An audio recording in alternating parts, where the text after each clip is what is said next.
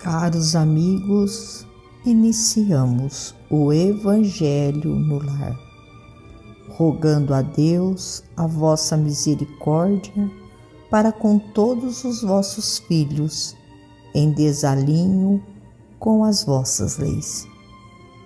Que a paz do Mestre Jesus adentre a cada lar, trazendo a cada irmão todo o auxílio e amparo para a sua caminhada neste planeta Terra.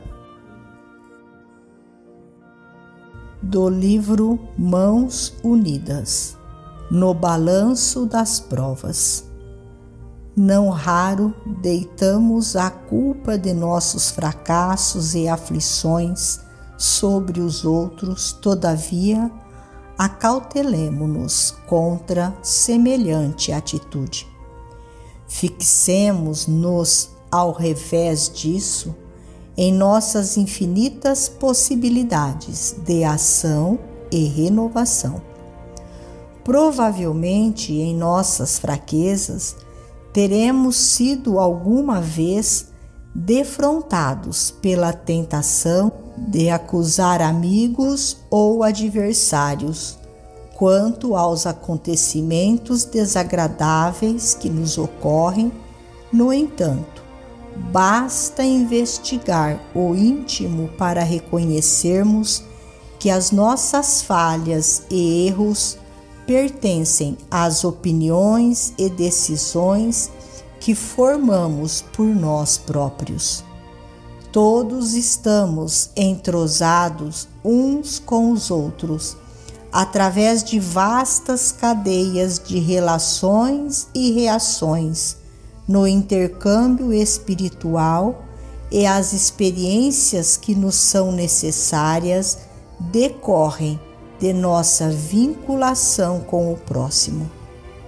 É necessário, porém, reconhecer que seja endereçando sugestões a alguém ou recolhendo as sugestões de alguém, responderemos por nossas resoluções.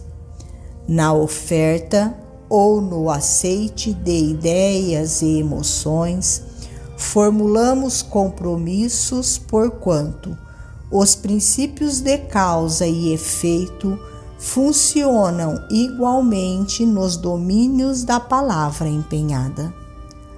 Abstenhamo-nos de atirar culpas e reprovações nos ombros alheios quando se faz inarredável nossa cota pessoal de débitos na conta dos obstáculos e dificuldades que nos povoem a vida cada qual de nós se rodeia inelutavelmente pelos resultados das próprias obras.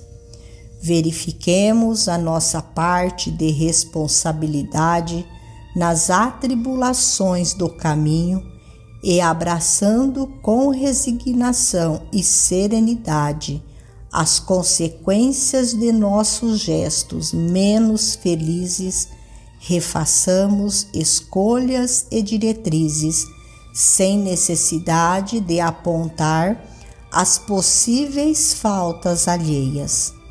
Pacifiquemos e aperfeiçoemos a nossa área de ação e estejamos convencidos de que, se dermos o melhor de nós, realizando o melhor que se nos faça acessível ao esforço individual no campo da vida, o Senhor complementar-nos-á o trabalho, fazendo o resto. Emmanuel. Finalizamos a mais um Evangelho no Lar.